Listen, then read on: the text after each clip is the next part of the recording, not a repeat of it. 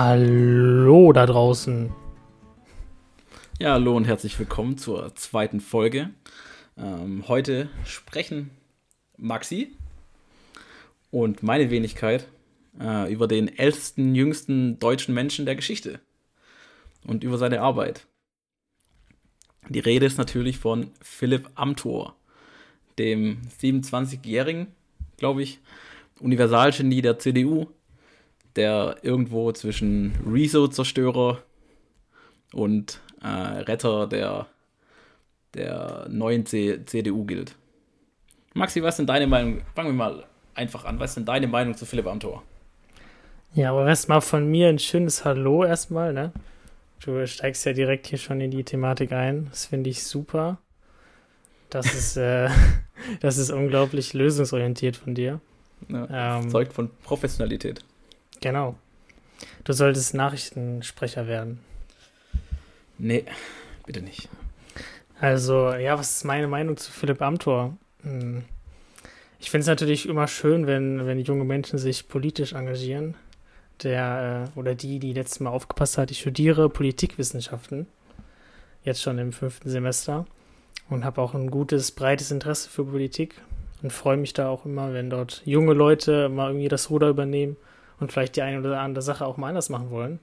Aber da sind wir halt aber gleich schon beim Problem, ne? Weil, also, ich habe nicht das Gefühl, dass dieser Mensch wirklich viel anders machen möchte. Oder sich wirklich für viele Sachen einbringen möchte. Ähm, aber das ist ja auch nur meine persönliche Meinung. Aber ja, ich denke, also worauf es jetzt oder worauf du ja anspielen wolltest, ist ja die, die Sache, die jetzt passiert ist irgendwie, die man gerade in Nachrichten sehen kann. Ähm, ja. Das mit der Lobbyarbeit. Und das, nee, das, das, das Problem, was, was da eigentlich, was da eigentlich dahinter steckt, finde ich ein ganz anderes. Das ist ein ganz großes nämlich. Das, äh, das Problem der Lobbyarbeit in Deutschland. Das ist ein ganz, ganz großes Problem in Deutschland zurzeit. Und das ist wieder mal nur ein so ein Fall, wo es eben bekannt wurde, anhand eines Beispiels. Ja, also erstmal noch kurz zu Philipp Amthor. Im Prinzip ist er einfach nur ein sehr konservativer junger Mann. So, und ob man jetzt, ich bin jetzt auch politisch vielleicht nicht der größte Fan von ihm, aber ich finde es trotzdem noch sehr schön, dass ein junger Mensch sagt, ey, ich bin konservativ und ich setze mich dafür ein. So, und das finde ich erstmal respektabel und auch mutig, vor allem in der heutigen Zeit. Ähm, vor allem unter Gleichaltrigen so ein bisschen gegen den Strom zu schwimmen. Ob der Strom diesmal richtig liegt, das sei jetzt mal dahingestellt. Aber ähm, ist erstmal mutig und be bemerkenswert. Und jetzt vielleicht zum Thema Lobbyismus. Ähm, glaubst du wirklich, dass das ein Problem ist, was in Deutschland verstärkt auftritt? Oder wirklich ein weltweites Thema ist, was in Deutschland halt auch vorkommt? Also ich kann natürlich nicht jetzt äh, irgendwie für jedes Land das einzeln bewerten, weil ich mich da auch gar nicht so gut auskenne. Aber was ich auf jeden Fall weiß, was ein großes Problem in Deutschland ist, dass wir kein verbindliches Lobbyregister zurzeit haben.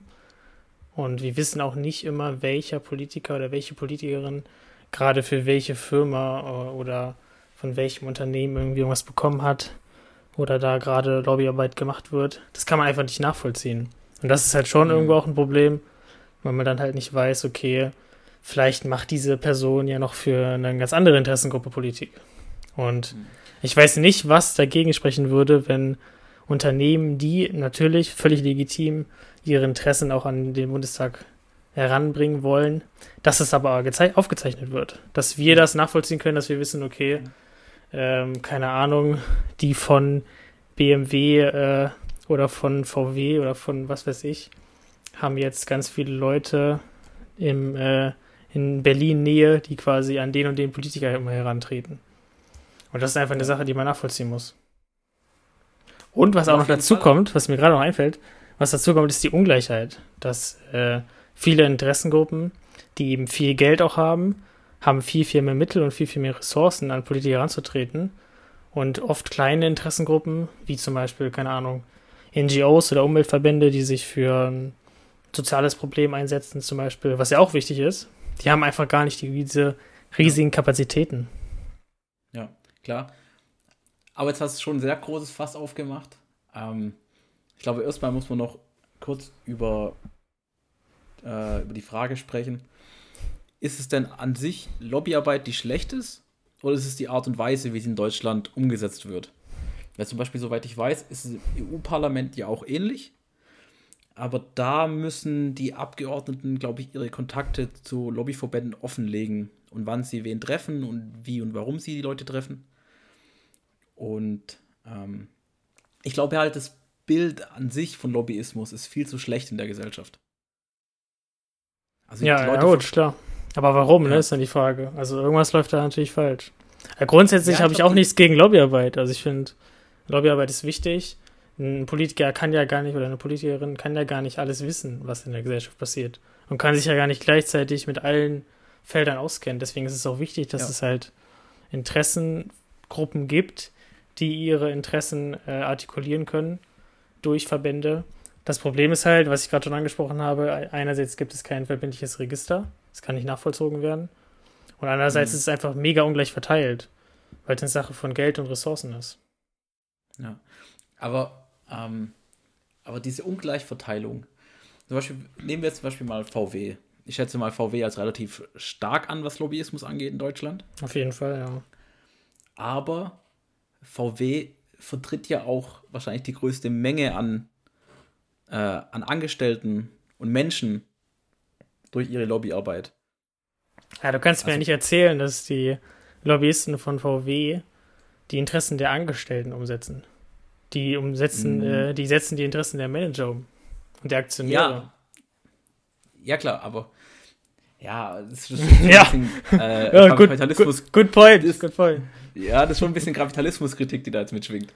Ähm, ja, nach, nach Verschwörungstheorie in der letzten Folge müssen wir jetzt auch ein bisschen äh, Kapitalismuskritik äußern. Ja, ist wichtig.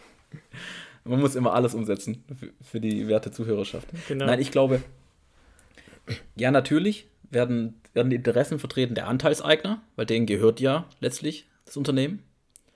Ähm, aber indem du die Interessen der Anteilseigner vertrittst, die da Geld reinstecken und deshalb ja auch das Risiko des Unternehmens tragen, trittst du auch für die Interessen der Arbeitnehmer ein. Denn das höchste Interesse eines Arbeitnehmers ist erstmal, dass er seinen Job erhalten bleibt.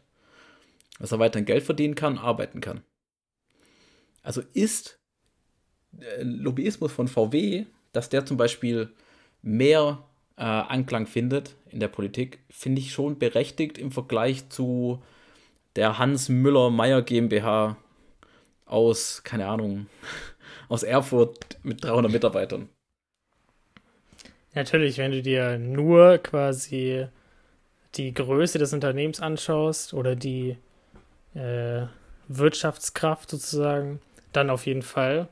Das Problem ist ja, dass es auch noch andere äh, Sachen gibt, die halt Indikator für die Wichtigkeit sind. Also zum Beispiel nehmen wir das Umweltthema. Wenn ich jetzt einen Umweltverband gründe und sage, äh, VW, äh, die, keine Ahnung, mit ihren fetten Fabriken verpesten äh, die Luft in, und ich wohne direkt daneben und muss das jeden Tag einatmen, deswegen gründe ich jetzt einen Verband und sage irgendwie, ja, ich möchte auch meine Interessen gerne artikulieren, habe ich gar nicht die Chancen. Ich habe ja gar nicht das Geld und gar nicht die, die Manpower, äh, Leute nach Berlin zu schicken und dann äh, Angebote zu unterbreiten, die die auch wirklich bearbeiten. Weil mein, aber mein Thema ist ja nicht weniger wichtig.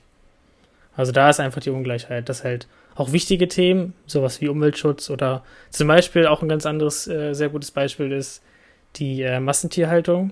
Da haben wir auch ein riesiges, riesiges quasi äh, Lobby, Lobbyismus-Teil, die sich halt dafür einsetzen. Die sagt, nee, ja, Massentierhaltung, damit können wir so viel Geld machen. Wir wollen das bestehen bleiben. Und gleichzeitig gibt es aber ja in der Bevölkerung momentan auch eine, eine immer mehr das Bewusstsein oder die Meinung, dass es vielleicht nicht so gut ist, die Art und Weise, wie wir gerade damit umgehen. Ähm, wird aber einfach nicht so oder haben nicht so die krassen Ressourcen, das weiterzutragen an die Politik. Weil man damit halt nicht mehr Geld verdienen kann, sondern was umsetzen muss. Und da müsste man ja als Politiker wirklich mal was anderes machen. Und da können wir auch wieder auf Philipp Amthor zurückkommen. Ähm, ja, konservative Werte zu vertreten ist grundsätzlich nichts Schlimmes und nichts Falsches, meiner Meinung nach. Aber ähm, er ist halt Politiker der CDU. Und pff, da bin ich wirklich, also keine Ahnung, diese Partei hat viel auf, bestimmt auch viel Gutes gemacht. Aber wir leben gerade in einer Zeit, die sich in vielen Bereichen sehr stark verändert. Und ich denke, da brauchen wir einfach mal Leute, die auch risikobereiter sind und neue Innovationen reinbringen und ein bisschen was anders machen wollen als bisher. Ja, also ähm, ich finde, zum Beispiel beim Thema Wirtschaft ist die CDU jetzt gar nicht so konservativ.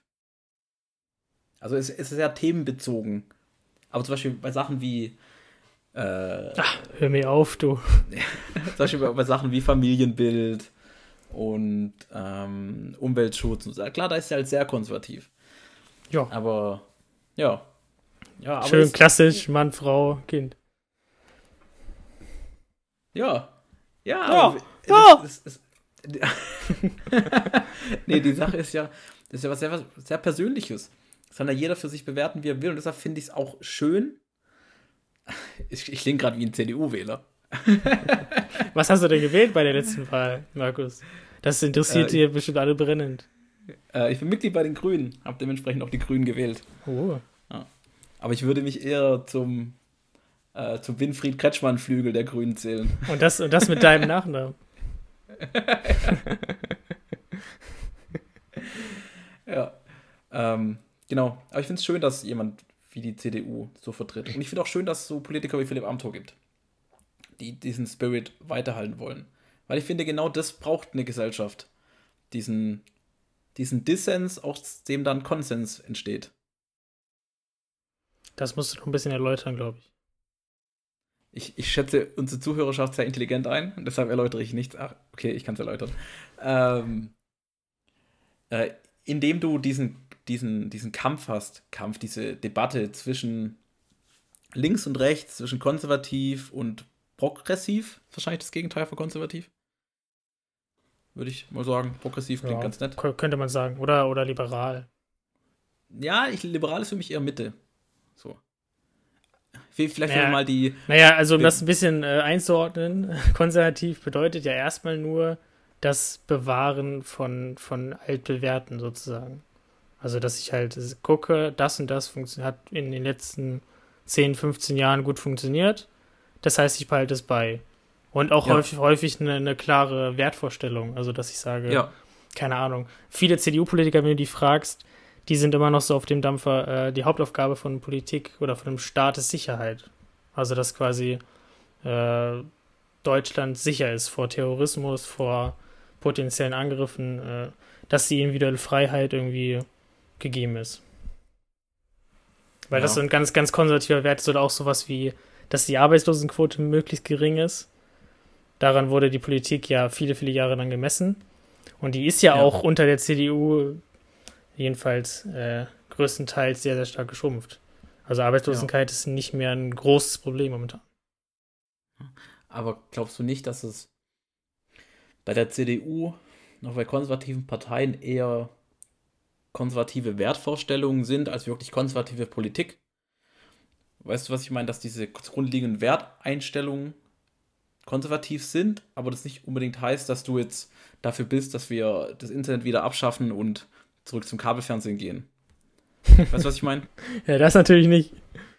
Ja, genau. Ich, muss, ich glaube, es ist eher konservative Werte. Und, ja, klar. Ähm, ich weiß gar nicht jetzt, ich weiß gar nicht, wo ich damit jetzt hin wollte. Ich glaube, ich wollte es einfach nur loswerden. Gut.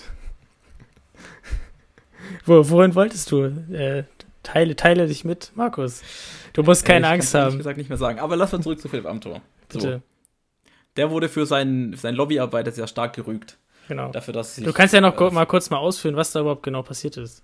Vielleicht wissen das die Leute auch gar nicht. Genau. Also Philipp Amthor äh, hat, hatte ähm, Aktienanteile, ich glaube in einem relativ hohen Maße, oder irgendeine Art von Beteiligung an einem amerikanischen Unternehmen.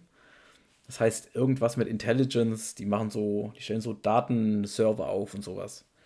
Ähm, und da hat er anscheinend in einem Schreiben an Peter Altmaier, unseren Wirtschaftsminister, ähm, für dieses Unternehmen plädiert. In, inwieweit weiß ich jetzt auch nicht, aber ich schätze mal vielleicht, dass man mit denen zusammenarbeiten könnte, dass man vielleicht den Rat einholen kann, etc. Und das Ganze ist jetzt rausgekommen, dass er halt nicht nur sich fürs Unternehmen einsetzt, weil er findet, er, er, es ist gut, Das kann ja jeder Politiker zu jeder Zeit machen.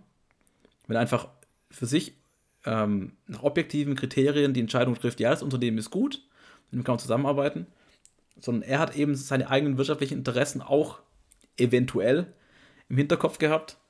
Denn wenn man an, an einem Unternehmen verdient als Politiker und dann noch dafür Werbung macht, dann ist das schon eine äh, sehr graue Grauzone. Genau. Auf jeden das Fall. ist so ein bisschen ja. der Background. Philipp Amthor. Wobei ich ehrlich sagen muss, ähm, es ist sehr uncool. Aber wenn das, sagen wir, das Unternehmen ist es wirklich dufte und macht tolle Sachen. Weißt du, was ich meine? Ich finde, ich finde, eine Sache ist, es so zu machen und du vertrittst ein schlechtes Unternehmen, was, was vielleicht qualitativ nicht so gut ist. Ähm, und das andere ist, du vertrittst, du vertrittst oder du bewirbst ein Unternehmen, was objektiv vielleicht das Beste am Markt ist. Ja, aber ich finde halt auch, als Politiker muss man aber auch irgendwie ein bisschen Neutralität wahren. Also, ich finde nicht, dass, also sobald du ein Politiker bist und dann auch noch ein Bekannter, der ja auch krass in der Öffentlichkeit steht und auch ein Bundestagsmandat hat, äh, der sollte auch irgendwie neutral sein. Und er hatte ja Anteile von diesem Unternehmen. Das heißt, ja, genau. er hatte ja auch einen Posten, er hatte irgendwie einen ziemlich hohen Chefposten ja, so sogar auch. Das ja, heißt, er so konnte auch Entscheidungen treffen. Und das geht einfach nee, nicht. Und das glaub, ist ja genau das, was ich am Anfang auch schon, äh, schon, schon gesagt hatte. Das ist einfach als Beispiel aufzeigt, sowas gibt es ja immer wieder unter Politikern und Politikerinnen, dass einfach äh, die noch so eine Nebentätigkeit haben, die dann irgendwann offengelegt wird. Und das zeigt einfach ein großes Problem von dieser Intransparenz, die wir da haben. Ja. Aber zum Beispiel, was ich nicht verstehe, zum Beispiel, ich bin jetzt irgendwo beschäftigt und fange einen neuen Job an. Nebenher. Da muss ich meinem als Arbeitgeber Taxifahrer. melden. Da muss ich, zum Beispiel als Taxifahrer, da muss ich meinem Arbeitgeber melden, dass ich eine zweite Tätigkeit habe. Genau. Das muss ja ein Philipp Amthor auch gemacht haben. Also, also Philipp Amthor wirkt jetzt nicht auf mich wie ein Gesetzesbrecher, muss ich dir ehrlich sagen. Ja, aber du musst es ja nicht, du musst es natürlich der, denke ich mal, irgendwie der, dem Finanzamt irgendwie mitteilen. Aber das heißt ja nicht, dass dann irgendwie. Das ist ja, das ist ja nicht gesetzlich widrig. Also er darf das ja. Ja, das nee, ist ja nicht aber er muss rechtswidrig. es mitteilen. Also ich musste meinem privaten Arbeitgeber das auch mitteilen. Und wer ist, wer ist Philipp Amthors Arbeitgeber? Das Bundesparlament? Naja, er ist, er ist Beamter quasi. Also er hat ein Mandat und da wird man bezahlt als, als Beamter. Also natürlich Ja, muss man das mitteilen. Das ist ja auch nicht, das macht, ich kann dir garantieren, äh, 60 bis 70 Prozent der Politikerinnen hat irgendwie noch eine Nebentätigkeit. Ja, klar. Ja, das Aber Problem ist auch- ja, dass, dass äh, das halt nicht offengelegt werden muss.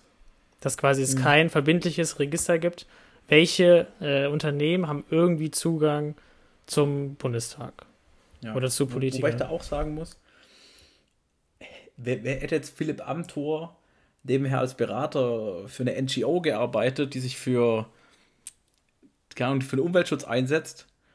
Das wäre eigentlich genauso uncool, wenn man drüber nachdenkt, aber ich wette, da hätte es keinen Shitstorm gegeben. Wahrscheinlich hätte er am Ende noch dafür äh, Applaus bekommen von der Gesellschaft. Ja, oder ein ein Angebot bisschen von den Grünen, dass er vielleicht zu den Grünen wechseln soll. Ist schon alles ein bisschen heuchlerisch, finde ich. Na, nee, das, ich finde es eher heuchlerisch, dass er, er das macht. Also, Ja, das auch. Da muss man nicht drüber reden, dass es eine uncoole Aktion ist. Ja. Aber äh, im, anderen, im anderen Fall muss halt auch sagen, der ist 27 Jahre alt, so.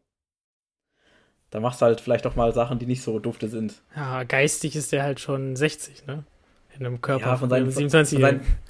Ja, von seinem Wert, von seinem Körper von einem 15-Jährigen. Ja, aber lass von uns, doch seinem noch mal, lass uns doch noch mal darauf ein bisschen zu sprechen kommen, weil das finde ich eigentlich ganz interessant, dass du sagst, äh, du findest das auch irgendwie wichtig, dass es sowas gibt. Äh, äh, über was willst du jetzt sprechen? Naja, Menschen oder Politiker, die konservativ sind und nicht progressiv Politik machen wollen. Du Ja. meintest ja, das findest du gut. Warum findest du das denn gut, Markus? Das findest du gut? Ich finde das gut. Nein, äh, ähm, genau, was ich vorhin sagen wollte, ist, dass man immer beide Seiten braucht für gute Politik. Weil, wenn man zum Beispiel links und rechts nimmst und durch, diesen, durch die Debatte zwischen den beiden, durch diesen Kampf, entsteht in der Mitte halt meistens ein für die Gesellschaft recht schöner Konsens. Das sollte so sein, ja. Aber, genau, genau, das, ja. das ist das Idealbild. Und am besten kannst du darüber nachdenken in dem amerikanischen Parteisystem, in dem du nur zwei Parteien hast, also wirklich nur links und rechts. Du hast ja diese liberale Mitte wie bei uns, sowas wie FDP, vielleicht noch ein Teil von den Grünen. Weißt du, was ich meine? Das hast du nicht. Das heißt, du hast, du hast, du hast links und rechts. Und im Idealfall hast du halt dadurch, wenn alles gut gemanagt wird und du kompetente Leute da hast, hast du im Idealfall halt genau, triffst du immer genau die Mitte der Gesellschaft mit deinem Konsens. Genau. Und das ist eigentlich schön und deshalb braucht man auch Konservatismus in der Gesellschaft. Weil, weil bei, das Problem ist, bei vielen Debatten ist die Minderheit halt immer lauter. Deutlich. Ähm, in beide Richtungen. Nehmen wir zum Beispiel ähm, die Flüchtlingswelle 2015. Da war natürlich die rechte Minderheit sehr laut. Und nehmen wir zum Beispiel ähm, Themen wie, äh, wie, äh, wie Genderism, also die ganze Gender-Debatte oder jetzt auch Black Lives Matter, das ist halt links sehr laut. So, aber nur weil Leute laut sind, ist, ist, ja nicht, ist ja nicht gleich was Gutes. Also brauchst du immer die andere Seite als Ausgleich, um dann am Ende wieder wirklich das Bild der Gesellschaft darstellen zu können. Weil die Gesellschaft ist halt die Mitte. So. Das heißt, deshalb wird ja rechts und links gewählt.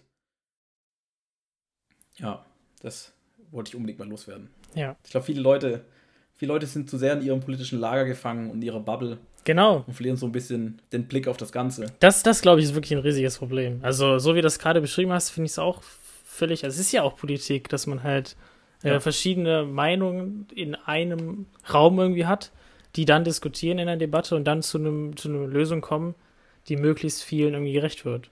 Aber ich habe halt momentan das Gefühl, dass es halt, keine Ahnung, es gibt die Konservativen, es gibt die Linken, es gibt die Umweltaktivisten, es gibt, keine Ahnung, die Autoliebhaber und jeder hat so seine Meinung und ist am besten nur noch in seinem Umkreis irgendwie drin, dass er sich nur mit Leuten umgibt, die genauso sind wie er und dann äh, hatet man immer schön gegen die anderen. Und es ist ja auch ja. eine richtig krasse, schnelle Meinungsbildung. Ne? Also irgendwas passiert und zack, äh, zwei Stunden später muss man schon eine Meinung dazu haben. Und dann, äh, ja, wenn man das raushaut, gibt es immer zehn Sachen, die daran irgendwie falsch waren und dann wird direkt wieder dagegen diskutiert. Also das Problem ist auch ja. so ein bisschen die Schnelligkeit, die wir gerade haben, ne?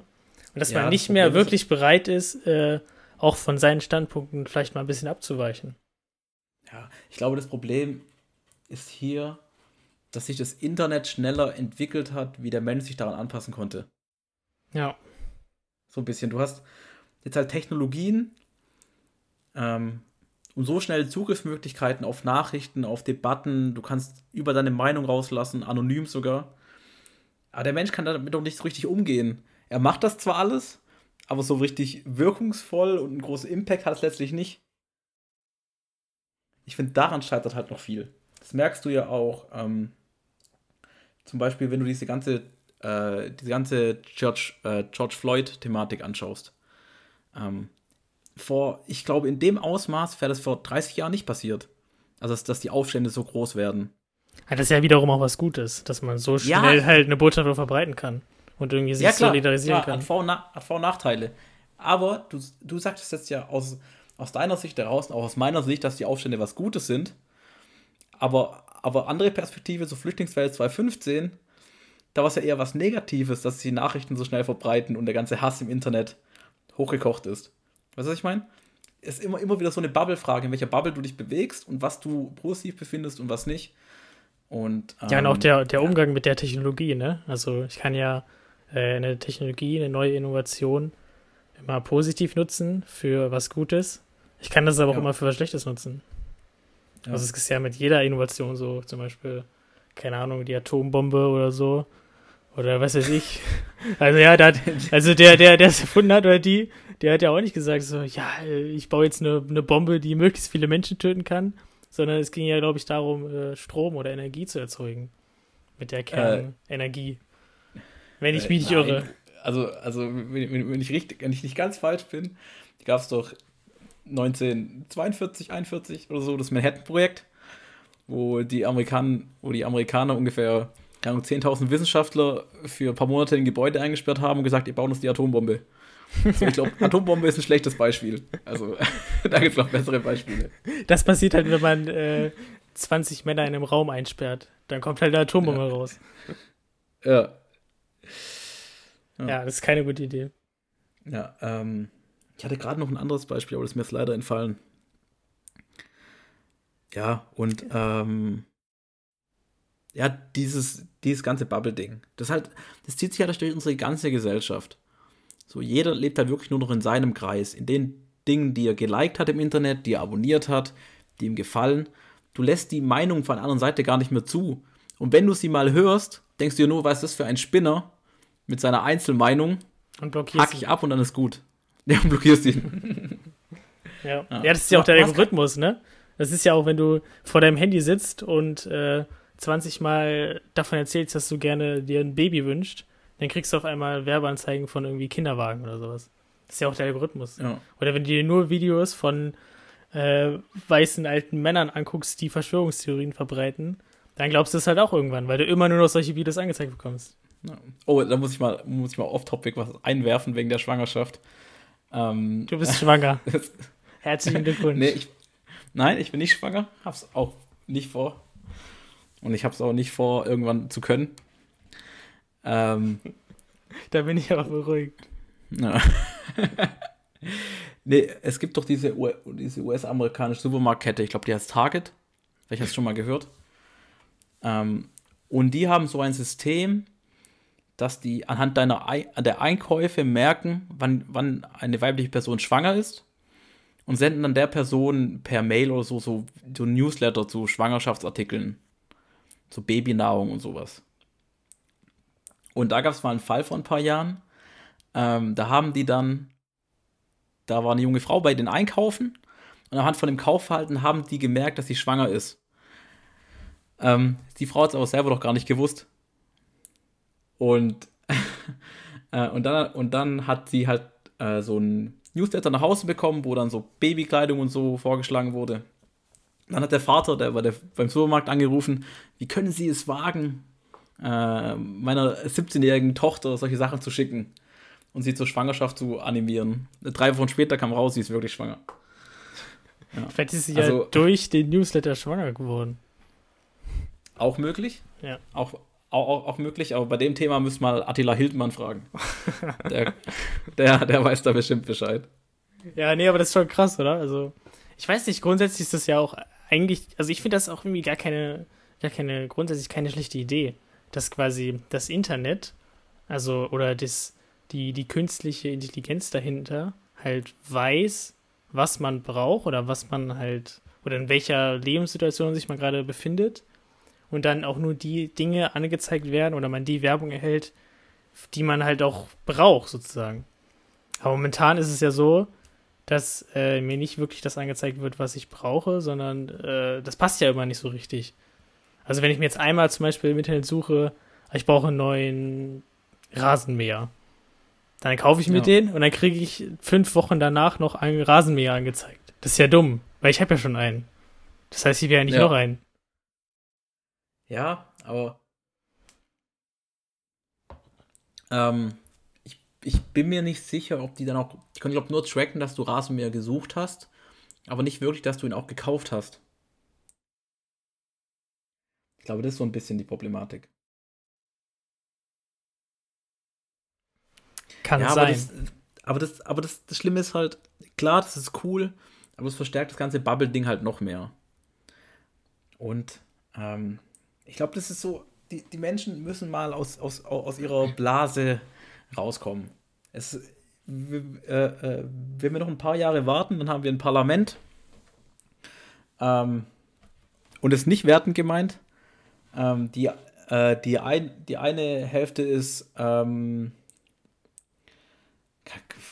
äh, eine Hälfte ist 35 Jahre alt, ähm, lebt in einer Kommune mit zwölf anderen Menschen und ernährt sich von Salat. Und die andere Hälfte hasst Flüchtlinge und würde am liebsten, keine Ahnung, äh, das, die Weimarer Republik wieder ausrufen. Weißt wenn du mir das Tempo anschaust, in dem sich das Ganze verstärkt, ähm, weiß ich, dann steuern wir halt schon irgendwo hin, wo ich nicht gern sein würde.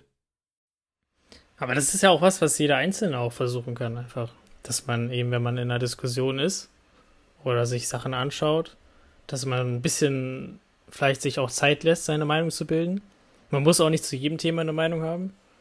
Und auch probieren, dass man sagt, okay, es gibt verschiedene politische Lager und Menschen mit verschiedenen Ansichten. Da gibt es ja auch nicht immer das eine Richtige. Und dann kann man eben gucken, in der Diskussion, eine, eine gute Diskussionskultur heißt halt auch, äh, von seinem eigenen Standpunkt mal abzukommen.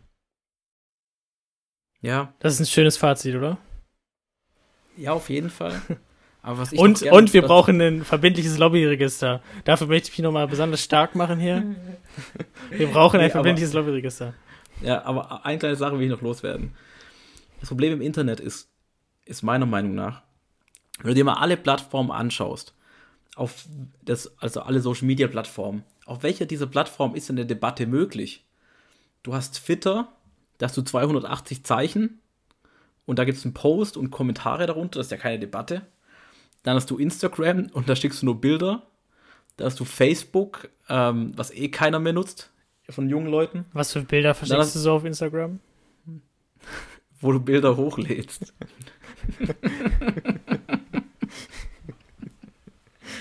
Dafür benutze ich natürlich Snapchat. Natürlich. Wie jeder, wie jeder andere auch. Das weiß ich ja auch. Ich bin ja auch in deinem, deinem Snapchat drin. Ja. Ähm, wenn ihr, wenn ihr Bilder von Markus haben wollt, dann meldet euch bei mir. Ja. Und da gibt es natürlich auch noch TikTok.